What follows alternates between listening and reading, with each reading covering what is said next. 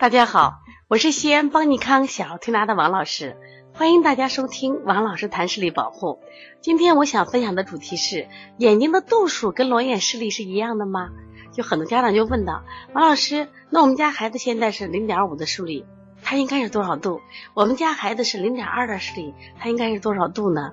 实际上这是两个概念，两个概念啊，基本上他俩不能是。就是划等号的啊，不能说他零点二的视力他多少度，但是呢，一般情况下它会出现什么情况？比如说他这个度数增加二十五度，那么裸脸视力会可能什么呀？增加一个视标，一个视标啊。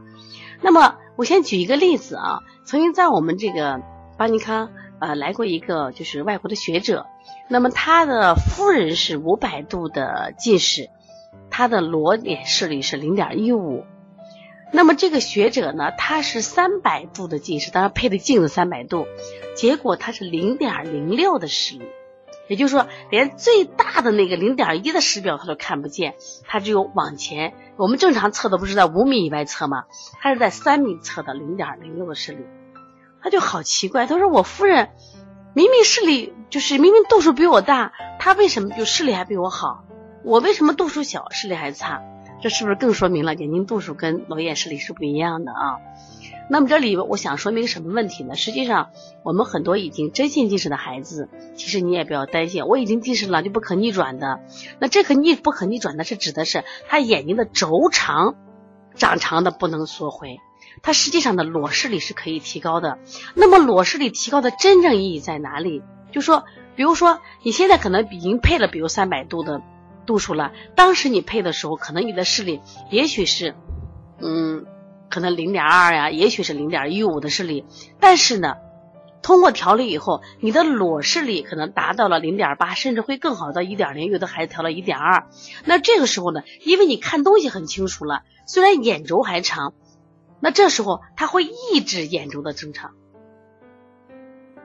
也许你可能去配镜子的时候，因为它还有一定的屈光度，但是现在你就能看得清楚呀。其实这个矛盾很多人就是不能理解，放到光学上不理解，但是就能实现的呀。所以说我希望家长呢，即使孩子有了这些近视，我也希望大家做一些主动的干预，比如加强户外和运动啊，然后按摩调理，少吃甜食。然后写作业的时候，一定记住让他学会休息，学会远眺。这样的孩，我们孩子裸视力变好了。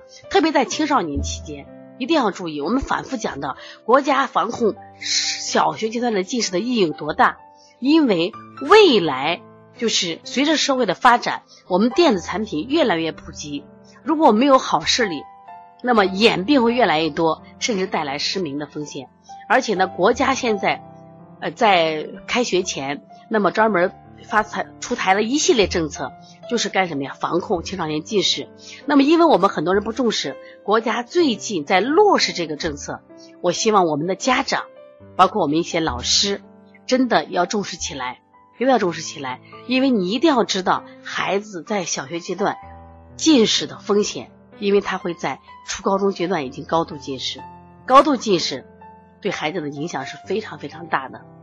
所以说，首先你的孩子现在也配镜了，不要害怕。如果你是假性近视，我觉得更要干预一些，更要干预。那么。